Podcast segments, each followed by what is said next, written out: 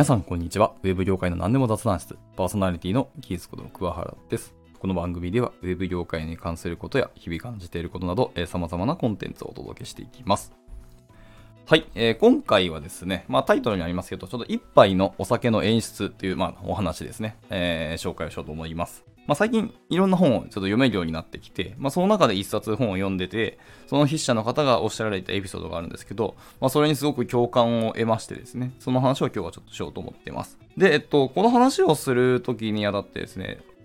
あの、ぜひ、もしよろしければですけども、僕の過去の放送第83回で、えー教養は服装に現れるっていう話をしております。えー僕この話結構個人的には大好きで、あの伸びてほしいなと思いながら、まあね、やっぱ結果伸びなかったんですけども、今回のお話と結構リンクするところがありまして、一言で言うと、まさにその服っていうところ、服装っていうか、まあ着物ですね。着物の柄と、それがどういうことを意味してる。日本人の美しさというか、あの、佇まい、姿勢みたいなところの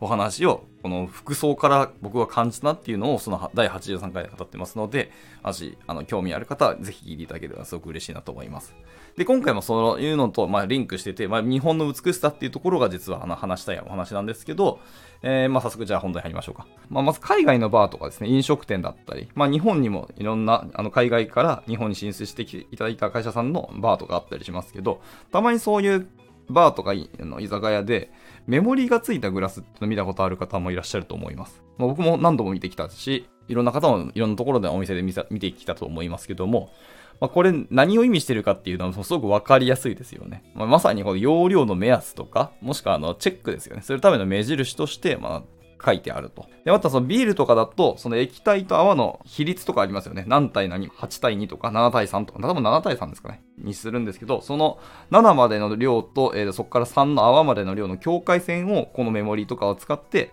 ついていると。まあ演出してるってところですよね。はい。っていうのためにそのグラスにメモリーがついたものを使っているっていうのもあったりします。で、まあこれはですね、一つお客様へのそのサービスの形の一つであって、あり、えっ、と、ある種一つの答えですよね。そのサービスの形としての答えの一つだというふうに思ってますと。で、別にこれを悪いと僕は思ってませんし、まあそういうサービスという観点で見れば、えーいいなという話ですね。で、これを踏まえつつ、一方で、じゃあ日本の、えー、とお酒の提供の仕方のお話なんですけど、日本って、まあお酒といえばやはり日本酒ですよね。名前の通りなんですけど。で、日本酒のこの提供の仕方ですけど、まあこちらもお店で飲んだことある方は全然知ってると思いますし、あのご存知だと思いますし、まあ何度も何度も経験されているとは思いますが、えっ、と、日本の場合はですね、えっ、と、マスとか、その、継ぐグラスですよね。に、受け皿っていうのが用意されてるんですね。はい。あ、その日本酒って言えば、あの、おちょこととっくりで飲むみたいなのもあったりしますけど、まあ、自分一人で飲む場合ですね。場合は、そのマスとかグラスで飲むんですけど、まあ、提供していただけるんですけど、そのマスとかグラスに受け皿が用意されているっていうのが、その日本酒の提供の仕方なんですね。で、その店員さんはそのマスとかグラスにいっぱいに注ぐんではなくて、溢れるまでお酒を注ぐんですね。その受け皿にもうお酒が全然継がれるって、受け皿までセットで継がれるぐらいまで溢れるようにお酒を注ぐんですよ。で、お店によってはその受け皿一杯ギリギリまでお酒を注ぐ場合もあります。で、えっ、と、溢れさして継ぐんですけど、その最後マス、マスとかグラスの表面張力ギリギリまでも継ぐと。なので、横から見ると、グラスとかマスの表面張力ちょっと膨れるんですね。ドーム状にちょっと膨れたぐらいまで、えー、と継ぐのが、えー、と日本酒の提供の仕方ですね。これなかなか見てて面白いですけども、まあ、つまりは日本酒っていうのはこの受け皿まで含めて一杯のお酒なんですよっていうところですね。単なるその受け皿っていうのが本当に単なる受け皿ではなくてってところです。まあ、これが一つのその日本酒の、まあ、提供の仕方であり、まあ、サービスの形だとは思ってますけども、これが意味しているところっていうのは、まあ、いわゆるその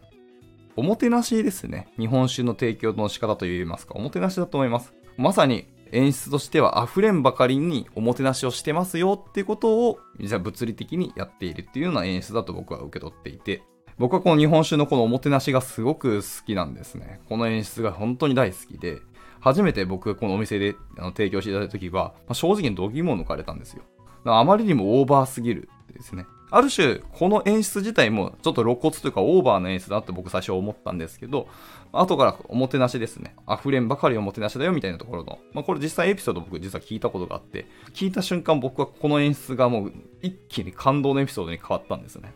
で、そっからです僕はもうこの提供の仕方が本当大好きでですね、これが見たいがために日本酒飲んでると言っても正直言うと過言ではないです。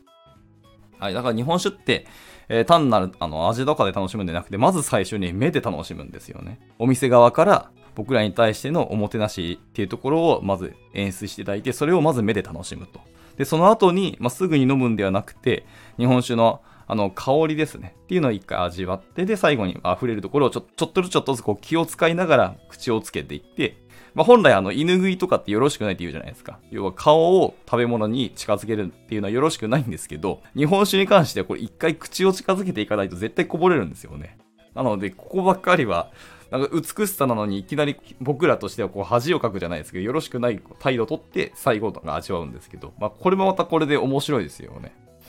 まあ良いか悪いかっていうか、これに対しては多分好き嫌い結構分かれると思うんですけど、僕はこれも演出しては面白いなと思いますね。で、最後にその味を味わえていくと。まあ味って言っても、実際は味は味覚、味覚っていうのは香りなんで、まあ結果一緒なんですけど、まあ最初に目で楽しんだ後に一回香りを実際鼻で感じて、で、口を近づけていって、最後には味覚っていうところですね。この流れが僕はすごく大好きで、日本酒の楽しみ方って、この一連の動作でいいなっていうふうに僕は思っていますと。で、えっと、ここからちょっとサービスという観点に話を戻していくんですけど、えっと、サービスの観点で言えば、どちらにもやっぱり理由がありますし、えー、どちらにも、えっと、目指す方向性がありますと。まあ、なので、そのコンテキストが違うので、えっと、どちらにもいい悪いがあるわけで、逆に言うとどちらにもいい悪いがないんですよね。えー、ただ、しかしですね、美しさっていう観点で、えー、とこの話をすると、まあ、個人的にはですね、どうしてもやっぱり日本酒のその溢れるっていう演出、もてなしっていうところの方が、やっぱ勝っているなって正直に感じてしまっておりますと。はい。やっぱそのメモリが書かれたグラスっていうのは、まあ、正直の露骨ですよね。もうパッと見て、僕ら、えっ、と、提供される側も、これが何を意味してるかとか、何のためにあるのっていうところが、まあ、はっきりわかりますよね。それ以外の解釈の余地はないし、あの、目でパッと見てわかるんですよね。っていうところで、まあ、正直言うと美しくはないし、無粋だなっていうふうに僕も感じているんですね。はい。まあ、でもこれ先ほどあの申し上げた通り、コンテキストとか、はい。でもこれは先ほど申し上げた通り、やっぱコンテキストとか目指す方向が違うので、まあそういう形になったっていうだけの話ですね。まあだから目指すべき方向性からするとまあ正解かもしれないですけど、まあ美しさというところでいくと、やっぱ日本酒のこの提供の仕方の方が美しいなってやっぱ感じますね。無水って、やっぱ僕が日本人だからですけど、やっぱ無水なものにやっぱ美しさを感じないなって正直にやっぱ思っていて、まあそもそも海外のお酒の場にはその息とか水みたいな観点っていう習慣はもちろんないと思いますし、そもそもそんな観点自体概念がないかもしれないですね。でもその代わり海外の方のお酒の場における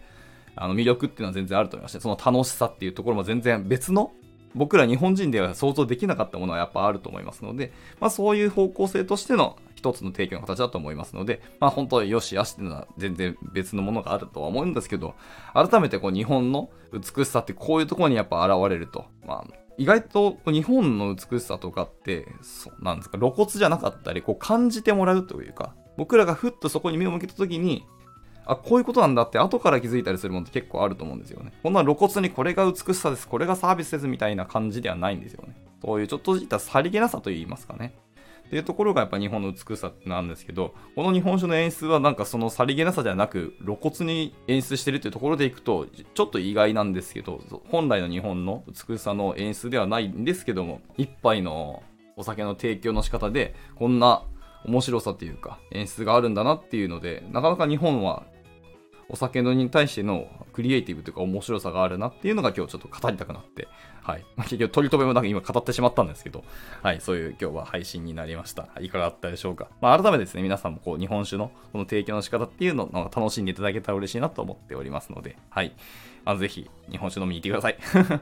じゃあ今回こんなところで終了したいと思います。はい。いつも聞いてくださり本当にありがとうございます。ではまた次回の収録でお会いしましょう。バイバイ。Thank you.